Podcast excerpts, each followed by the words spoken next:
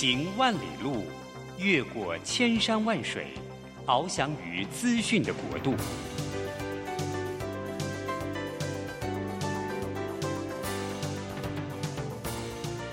以全方位的视野，飞向更高更远的目标。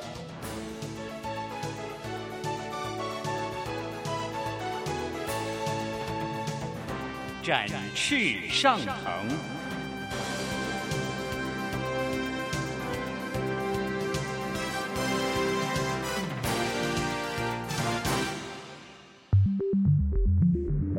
新冠疫情让世界变得不一样。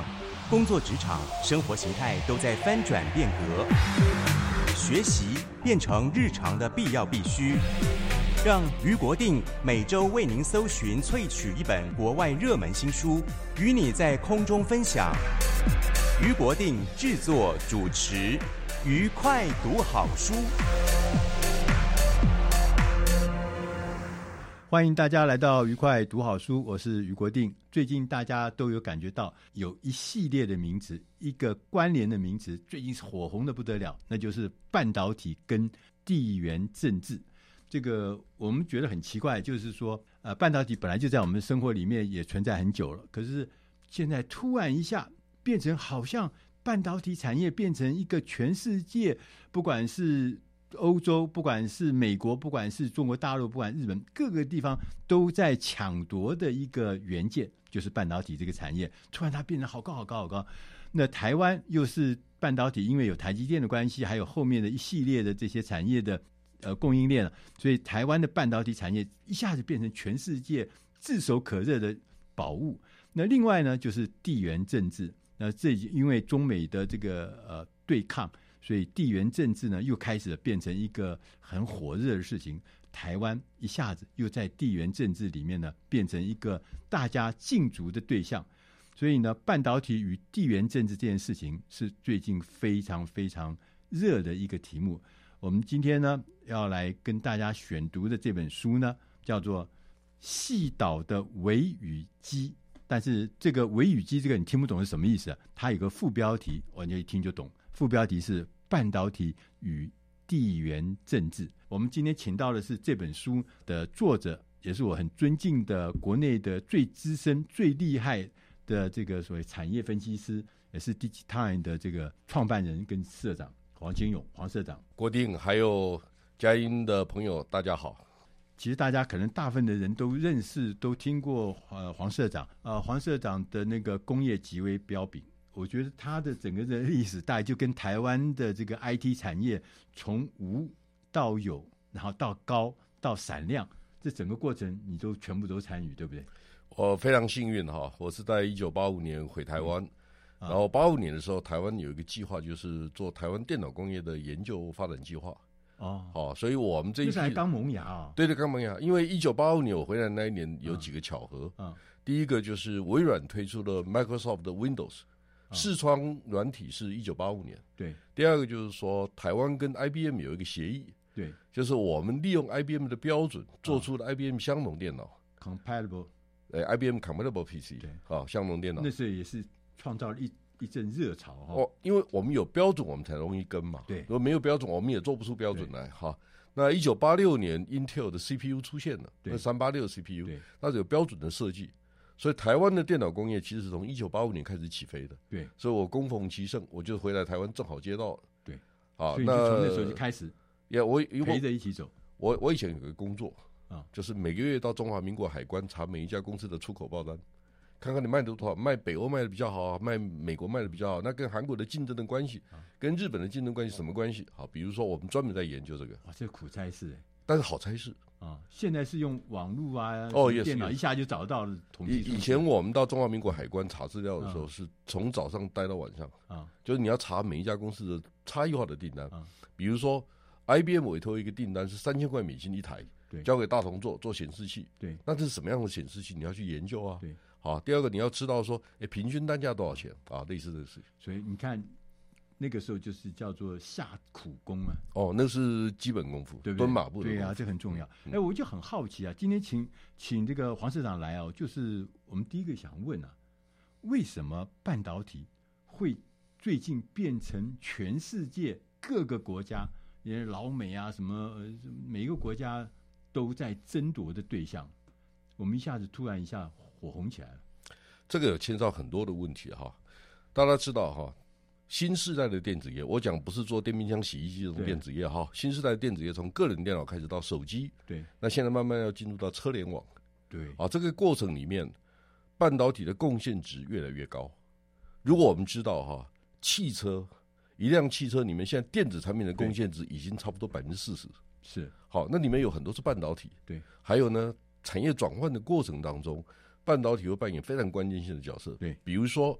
以前汽车有后视镜，现在还有嘛？对，好，但是你有没有知道，以三年五年以后可能就没有了。对，因为他用他用摄像头去 catch，对，去抓到所有的影像，然后告诉你，哎，后面有车子接近或等等等等哈。那这种东西的功能，还有呢，centralize 就是你的中央控制功能，对，会触控荧幕啦，这些都变成电子产品。那有很多 IC，好，这是第一个。第二个就是说，大家要知道哈，现在。当您手上您的手机，手机抓到了影像，或者是你接收到的讯息，你上了云端以后，背后有一个数据中心，数据中心里面有一个最重要的东西，伺服器，就是做电脑、电脑运算的那一块。大家不要想把事情想太复杂。我先告诉大家说，看电子产品就是两个主要的功能。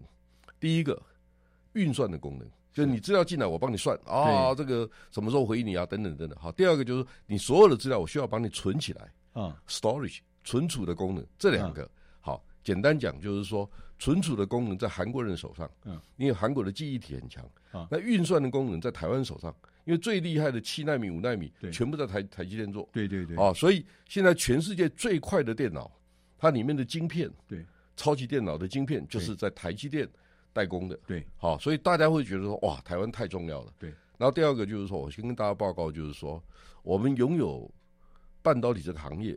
基本上是中了乐透，因为台湾只有，因为台湾只有两千三百万人是养不起这样的产业的，好，但是我们运气好，就是说我为什么刚才跟大家讲，就是说个人电脑一路走过来哈，因为我们发展个人电脑的时候，大陆还在睡觉，所以因为它它产刚刚说改革开放嘛，对对，所以它不可能跟得那么快，对，这是第一个。第二个，我跟国定差不多，我们是婴儿潮世代，对对，我们那一代哈出生率很高，对。第二个，我们在念大学的时候，一九七零年代，对不对？对，一九七零年代不是个好年代。对，为什么？石油危机。对，那我们又是婴儿潮，我们彼此竞争很激烈，对，不对？所以我们念书就是一个基本的概念嘛。念个好学校，对，养家活口。对，那谁知道我们念完研究所的时候，个人电脑起飞了。啊哦，然后呢，我们政府就是一九七零年代也不晓得怎么办呢？因为你们不管是什么人都变人才。对对对，都被需要，对对对，都被需要。人口红利那个时候是很明显的。还有呢。运气不好的时候，有时候是运气好的另外一面哈。比如说，一九七零年代有很多石油，有两次石油危机嘛。对，还有呢，台湾更惨，我们经历了对日本跟日本断交，退出联合国，然后跟美国断交，大家都不晓得怎么办啊。对，那政府就有人来告诉政府说：“哎，你要不要从美国那个半导体刚起飞，刚刚萌芽，你要不要引进半导体技术？”其实根本不知道什么是半导体，不不知道，根本搞不清楚。对。电晶体都搞不清楚了，您知道吗？以前李国鼎执政接待外宾的时候，经常是我坐旁边的。嗯，帮他解释。呃，因为他八十几岁，你叫他回答，没有客人来。当然有时候他问我问题，但客人来的时候，总要有人帮他回答问题啊。你不能叫他八十几岁回答问题啊。所以都是我干的事情。对，他的办公室主任是我的副主任派去的，所以我当然很熟。啊，好，然后我现在回来讲，就一九七四年那个 RCA 计划。你知道我们有二三十位前辈嘛？哈，就到美国去取经啊。这里面带队的叫胡定华，对，那个副手叫曹新成啊，对。然后接下来有史钦泰啊，对对对，杨丁元啊，他们是？是电工研院电子所的。对对对对，他们就一批人到美国去，然后稀里糊涂学的回来，哎，这些人突然全部变成英雄。当然哦，哦，因为因为太棒了，最先进的东西，对，没有人搞得清楚。那其实重点是哈，美国最好的人才不见得在制造业，嗯。好，那台湾是把台大电机一批人全部派到美国去去学，所以他们很聪明，回来就开始想说，哎，这个事情一定要这样干吗？我可不可以换个方法？所以我国定，我跟嘉音的朋友说哈，英雄啊，有时候是成群结队而来，他们一来就很多个，嗯，然后呢，他们全部变成台湾半导体业的大哥，嗯，然后也因为这样，他们有经验、有基础，而且都很年轻嘛。时势造英雄，是我们是我们这一代，我比他们晚了几岁啊，所以。我就理解其实我我们是得到他们的庇荫的，好，就哎他们做的很好，我们就哎卖点资讯给他们，卖点别的服务给他，哎我们也活得很好啊。所以当时我们开始进入这个 IC 这个产业，我们开始发展半导体，从懵懵懂懂的开始，但是当时的这个环境又一批精英的加入，结果后来哎这个这个 IC 变成什么？变成各行各业的关键了。就刚讲的。我们做任何东西，你现在都要有 IC 啊！如果没有 IC，就跟没有大脑一样，没有大脑，那个东西跟一一堆废铁一样的在那边。所以你看，从汽车到任何任何我们手机，每一样东西都要半导体。所以半导体有什么重要？不是因为呃什么什么原因，就是重要，就是它是所有的物件里面最重要的一个元件，它是大脑。如果没有它，什么智能化，什么 AI 人工智慧，都一点关系都没有。我们要回到农业社会去，所以半导体很重要。我们要进点音乐，下一个单元我们再来跟黄群勇社长，我们来聊一聊半导体的现况。现在刚刚讲的是过去，我们要讲讲现况到底是怎么样状态。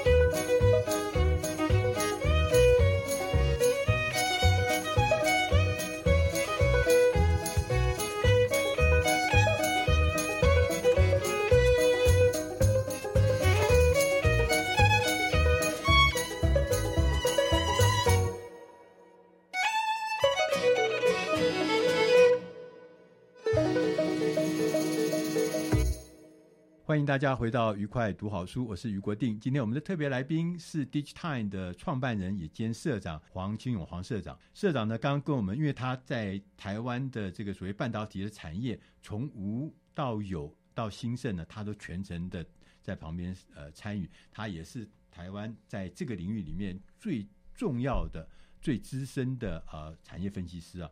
那刚刚我们跟黄社长谈到。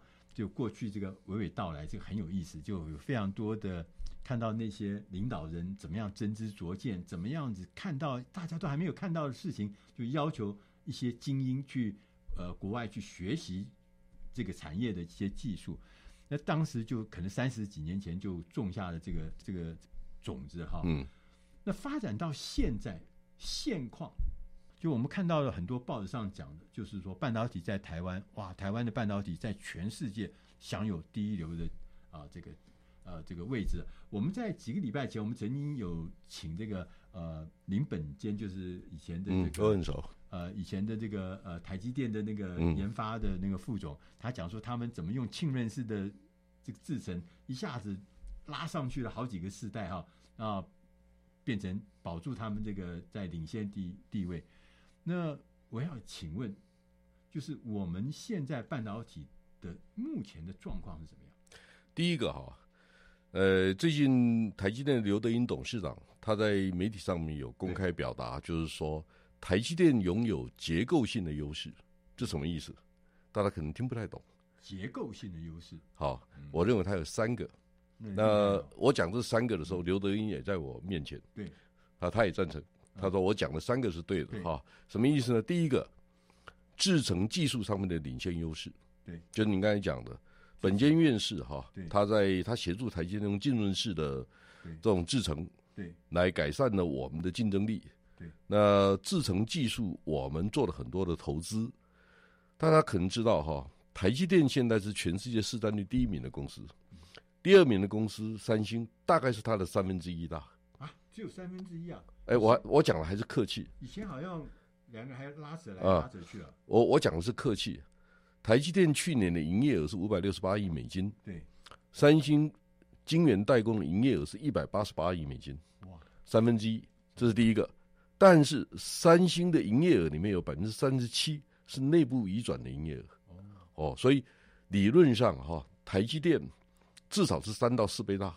那意思是说，台积电现在的制程能力，比如说它做研发，它通常有百分之八的研发预算。对，意思是说，三星如果它的研发团队要跟台积电一样大，它要投资百分之二十五。对，否则它没有办法跟它竞争。对，好。台积电的研发人员大概有一万人，三星大概三千人。对，所以你比较起来就知道说，你就算有钱，你也没有研发人员，所以制程技术短期内要超越是非常的困难的。对，好，这是第一个。第二个是客户结构的问题。嗯，台积电有五六百个核心的客户，那三星可能只有一百出头。那什么意思呢？全世界最尖端需求的客户全部在台积电，所以台积电已经知道明年后年大概会长成什么样子，甚至台积电现透露消息说，明年他们的营业额，比如说已经有三百多亿美金已经入袋了。嗯，就是意思是说，我生意还没做，他们先把钱给我绑产能。对对。好，所以客户的结构是第二个优势。那第三个优势就是 ecosystem，就是你的生态系的问题。比如说，全世界最好的半导体设计工具的公司，好 IP 的公司都很乐意，或者材料设备公司都很乐意跟台积电合作。对，因为台积电是他们最大的客户。对，所以这个结构上面，台积电拥有非常。明确的结构性的优势，对，好，那我们预期哈，二零二五年之前呢、啊，全世界大概没有人有机会挑战台积电的现在的优势。二零二五年，对，至少二零二五，我讲的还是客气。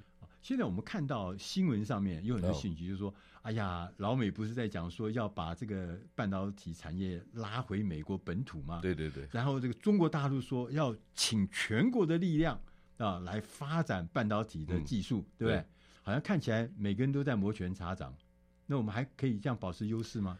这个跟过去的产业发展历史有关。哦、好，我们一开始开场的时候跟大家谈到说，半导体业其实发迹于一九七零年代。对，那一九七零年代在发展半导体的时候，通常除了做半导体之外，你得同时做设备材料，你得、嗯、你得同时有一些软体。对，所以基本上这些产品跟技术，我讲材料设备。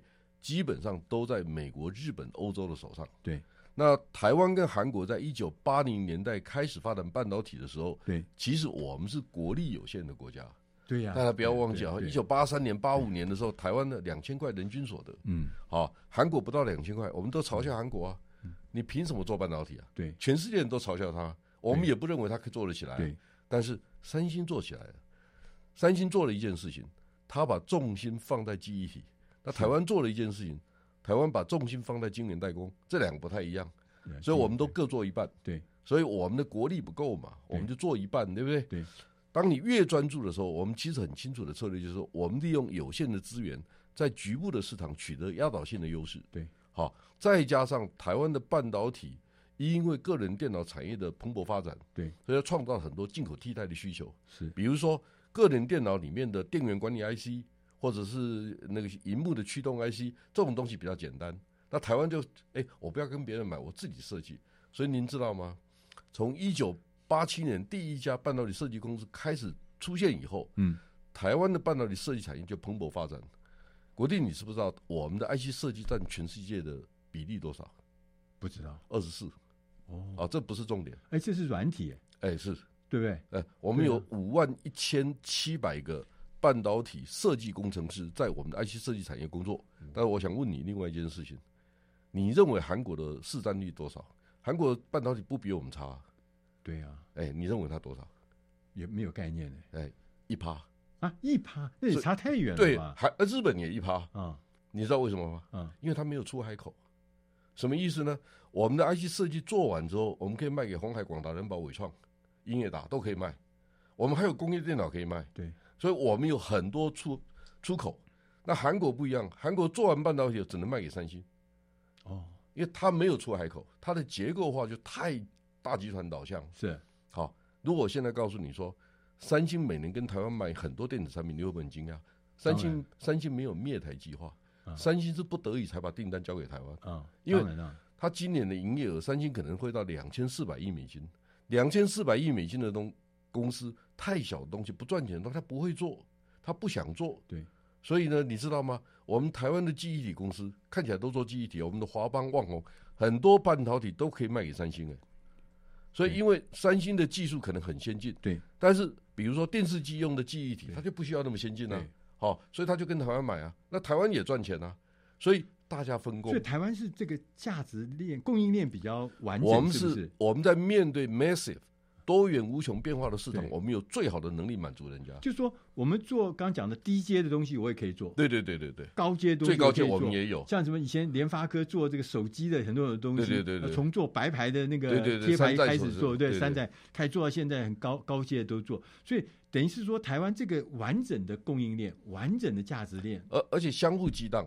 我会告诉你说，哎、欸，我大概需要什么，你能不能做？那、嗯、很多是同学啊，嗯、很多是科学园区附近的人啊，嗯、所以我们我们的沟通交大都是交通大学，什么清华大学，我我我们之间的互动很好，嗯、信赖度很好，对，然后再加上台湾的隐形冠军哦，很多是电子业，嗯，然后呢，我们就很快的到股票市场上市，对，我们也募集社会的资金，所以快速的成长，所以您知道吗？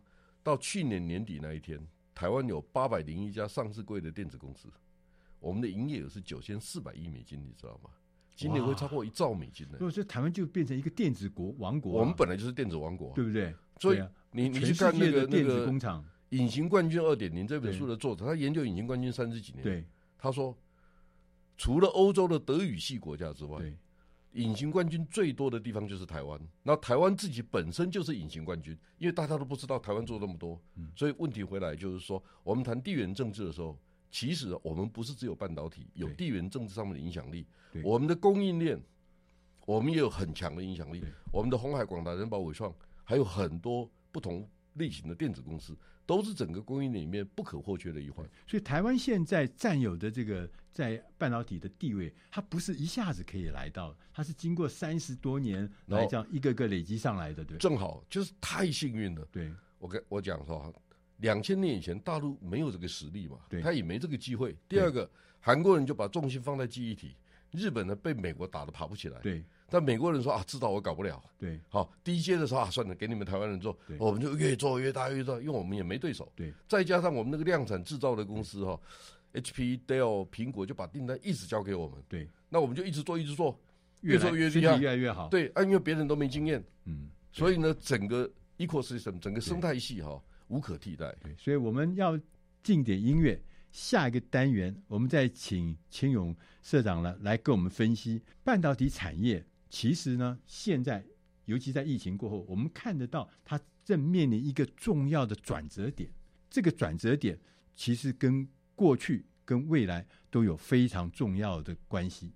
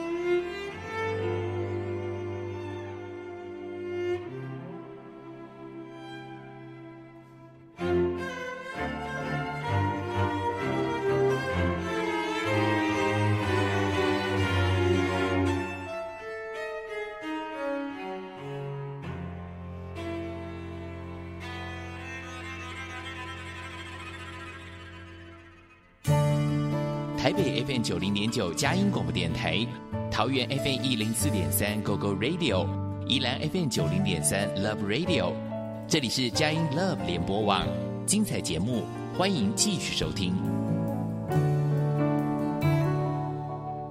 欢迎大家回到愉快读好书，我是余国定。今天我们的特别来宾是 DigiTime 的这个电子时报的创办人黄清勇社长。刚刚我们跟清勇社长有聊到。就是说，其实半导体在台湾这样一路走过来，它有偶然也有必然。它可能当时在那个状态，大家还搞不清楚什么是半导体的时候，几位政府的领导人就花了很大很大的人力物力去国外学，然后就把它移进来。但是呢，这些精英呢也没有呃辜负大家的期望，就把这个半导体产业在台湾呢。其实那个时候是穷的要死的时候，嗯，要资源没资源，那可是呢，就把它生根了落叶。那也因为这个世代的这个这个所谓产业上面的一些呃互补控呃互补性呢、啊，所以我们在开始在夹缝中就开始慢慢慢慢慢慢长大，到现在我们已经变成全世界啊数一数二的这个应该讲就是领先的这个半导体，嗯，所以当。走过这三十年，最近因为地缘政治的关系，所以我们可以看得到，台湾这个半导体已经变成各个大国、各个重要的国家来争相夺取的对象、标的物。大家以前说我们是台湾是第一岛链嘛，嗯，可以可以可以可以干什么？可以堵住这个中国大陆。那现在我们发现，您说的这叫科技岛链，嗯，对。台湾的这个高科技以半导体为核心的，造成了另外一个岛链。对，最近不是有限制，不可以去有些东西不可以卖到大陆去，有些东西不可以卖到什么什么地方去。那这些看起来这是一个很重大的转折点，这跟过去是不一样。我要请教社长，您能不能谈谈看，我们目前正在一个什么样子的啊、呃、这个转折的点上面？基本上哈，我们观察半导体应该从两个不同的角度。第一个就是市场面，全世界的市场是五千五百六十亿美金左右。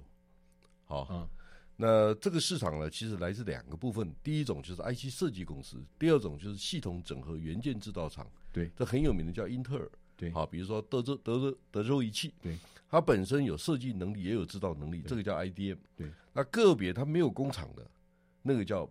Fabless 就无晶圆厂，就 IC 设计公司了。啊，台湾最有名的就是联发科嘛，联发科啊，瑞昱了哈，联咏啊，这些公司都很成功。对，那现在全世界的前十大 IC 设计公司呢，大概有三家是台湾的，所以我们大概占了全世界二十四个 percent。好，所以我们要知道这是高附加价值的。嗯，我刚才跟国定兄也谈这个事情，我就说我们有五万一千七百个 IC 设计工程师，现在在台湾一年的产值。跟附加价值大概是台湾 GDP 的二点四个 percent，二点四怎么概念呢？二点四就是宜兰人一年的 GDP 的总产值，好，比比那个宜兰还多，因为宜兰四十六万人，台湾的百分之二，对，好，那我们是二点四。第二个，宜兰四十六万人哦，IC 设计业只有五万人哦，所以大概是 IC 设计业人均的附加价值是宜兰人的十倍。那你要不要这个行业？是啊，好，所以它是个很棒的行业哈。就是第二个。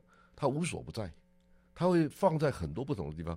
像您还记得吧？今年年初的时候，德国、日本、韩国，甚至他们的部长都跟我们要晶片，对不对？对对对。为什么？车用晶片，你知道为什么？缺货。哎，我告诉你，记忆体哈，嗯，记忆体缺货的时候啊，你就记忆体少放一点，就还可以。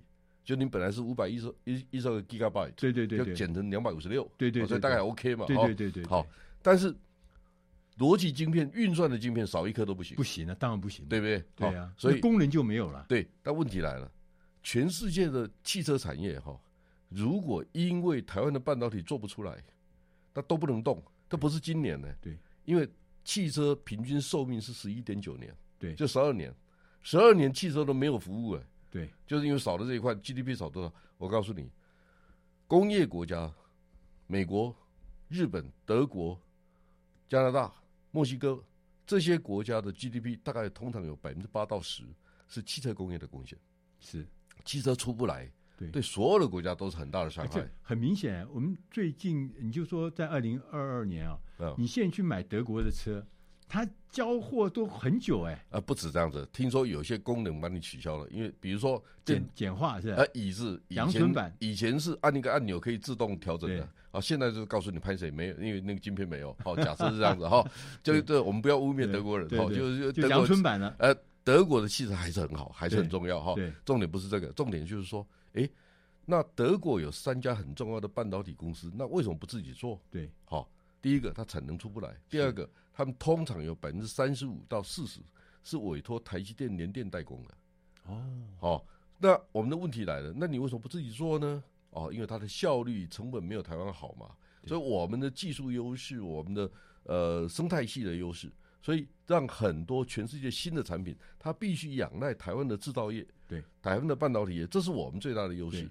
另外一个就是说，您有看到那个红海，红海在积极推动它的电动车嘛？对，好，大家想一下，以前台湾基本上几乎没有汽车工业，现在多了一个红海，他说我们三年之内要达到全世界百分之五，哇，都是多赚的。你了解我意思说，我们是长出来的，对，别人是会消下去。对，你你开始知道哈，比如说 Toyota，丰田汽车，如果它的卫星厂有两千家，那里面可能有五百家到一千家。以后它的功能都不存在了。我跟你讲，后视镜没有了嘛？对，好，或者是其他防撞的啦，这些都是电子产品啊。所以大家要知道，汽车只是会移动的行动电脑而已啊。对，好，所以汽车会变成我们电子业，装个四个轮子的电脑。对，哦，汽车会变成电子业。对，好，所以我们从第一代的电脑叫个人电脑，第二代的电脑叫手机，智慧型手机嘛。现在第三代的电脑叫汽车嘛。对，所以我们生意还做不完。那你想想看，所以这就是转折点是特色，对不对？现在现在如果台湾整个生产体系被打破，对，那我先预告，我说如果是这样的，很不幸的发生战争啊等等等等，我认为全世界的经济不是十年的问题，甚至会更长，大黑暗期。嗯，那我们除非我们踢笑啊，才会干这个事情。大家要知道，八十亿人。里面有多少的经济是仰赖跟台湾有关的供应链？所以美国人很紧张，德国人很紧张，英国人很紧张，所以他们现在理解台湾在中间的重要性。那大陆当然对台湾很有兴趣啊。对，嗯，对，所以说我们现在在这个地缘政治角度来看，虽然大家都要禁足我们，但是这个等于是各方呢又呈现了一个所谓的动态的这个平衡呢、啊。对，大家说谁也谁也不敢轻描伤害。我们台湾这个这个供应链，对对，那大家只看到台积电，只看到联电，其实不止。对，大家都知道哈，半导体最后一个流程是封装测试。对，封装测试，台湾也占了全世界一半以上哎。对啊，好，我们的日月光、日月光啊、力成啊，哈，这些公司都很成功，对不对？这是第一个。第二个，您知道吗？全世界的半导体零件卖到市场上去，百分之三十五透过零件通路商。对，零件通路商最大的是谁？最大的是大连大，大连大。第二名叫做文业，对，我们还有全科，还有很多不同的公司，所以这个行业啊，也有两千亿美金呢，对，所以我们对全世界影响很大，对，超大的，对。好，那过去因为我们台湾提供了很多金资金的资源，对，人才的资源、经验的资源，所以大陆的山寨机搞起来，是因为台湾的联发科跟大连大这些公司把 infrastructure 把那关键元件元素，我们整个配套做起来，所以它很容易去跟上来。如果台湾这个阶段，这个环节打破了，那你要重建，对，哦，那那不是三年两年的问题，就等于是说，好像是一个大脑没有了，那你这个这整个物件就就就就。我也曾经跟大陆的学者讨论过这个事情啊、哦，大陆学者告告诉我说，打仗不难，收拾残局那才是大问题。对啊，啊，我想大家都理解这这样的情况。所以我们从啊、呃、这个地缘政治的角度来看，虽然我们。啊、呃，竞争非常激烈，中美的这个对撞啊是看起来是越来越激烈，但是我觉得我们台湾它还是有保有它的关键的价值在那边，所以虽然看起来情势很紧张，但是我们觉得怎么样让我们的台湾的半导体能够继续掌握那个关键的位置，继续保持那关键的价值，我们要进点音乐，下一个单元我们再来请黄金勇社长来跟我们谈一谈。未来半导体产业的展望是要往何处去？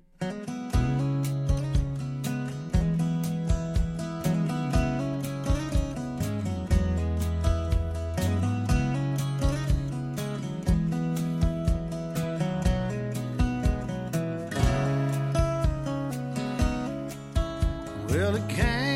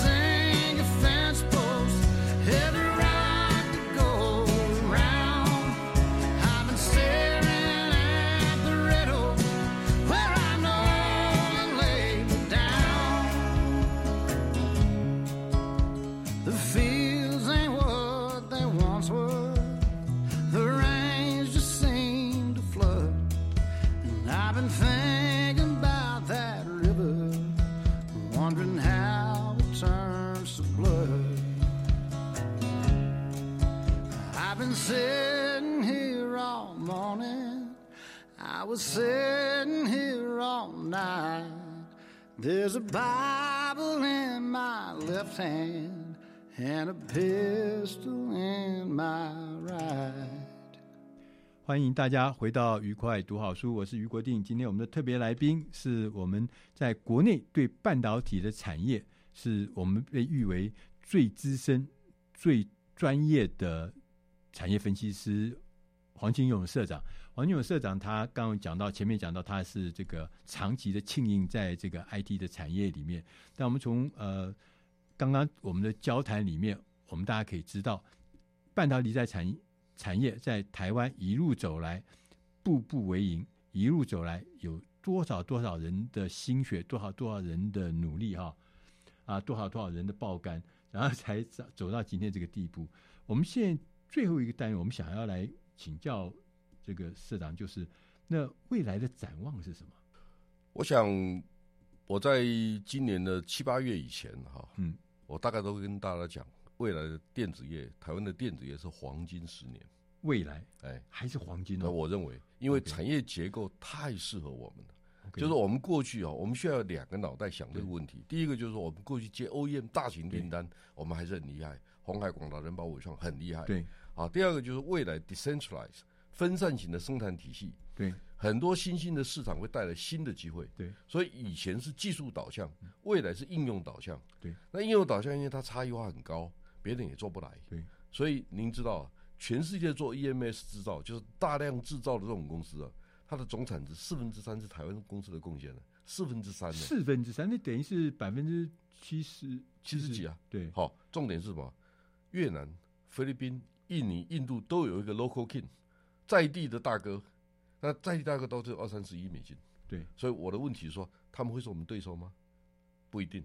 第二个，我们也想办法让他们变成我们的合作伙伴，对，而不是对，因为我们没有办法派一千个人、一万个人到印尼、越南、菲律宾去打工嘛，对，不太可能嘛，对。所以第二个，台湾人要有更开放的心胸，对，就如果我们能让全世界重要的国家，让他们没有技术能力的工人有好的工作机会，这件事情，台湾人对全世界是很有贡献的。所以我们现在需要世界观。第二个就是说，我们过去之所以成功，是因为我们国土小，我们人口密度高，对，所以我们的工厂是精巧型的，所以我们效率非常好。效率好。好，那现在问题来了，十五年前张仲谋就告诉我，对，十五年前哦，十五年前哦，新竹以北没有十二寸长的土地。就是因为它要一定的规模嘛，哈，所以我们现在想尽办法挤挤挤挤挤挤出一些生产基地，可以给半导体用。那你认为五年以后呢？三年以后呢？我们还有吗？对，我们没有土地了，我们没有工厂，我们没有人。台积电它现在也开始把很多的触角，第二个也需要，对不对？就是说，全世界。我刚才为什么跟大家谈到半导体？对，德国、日本的问题，因为德国、日本的汽车工业所需要的半导体，如果它没有办法适当的掌握的话。你认为德国跟日本的汽车工业还有前还有前途吗？嗯，他就必须跟台湾合作。对，那第二个就是说，台湾跟日本之间的关系，日本过去被被美国的广场协议啊这些所、嗯、所压抑嘛，哈。那日本跟台湾人之间的合作没有障碍，对，好，就是日本知道，如果他需要最先进的制程，他必须找台湾。那台湾也知道，在做量子技术啦，在做记忆体计算啦这种东西的时候，新进的技术。台湾也需要日本的技术跟人才，还有呢，材料设备，日本都有。对，所以台湾跟日本之间的合作是天作之合。嗯，所以日本也需要台湾，台湾也需要日本。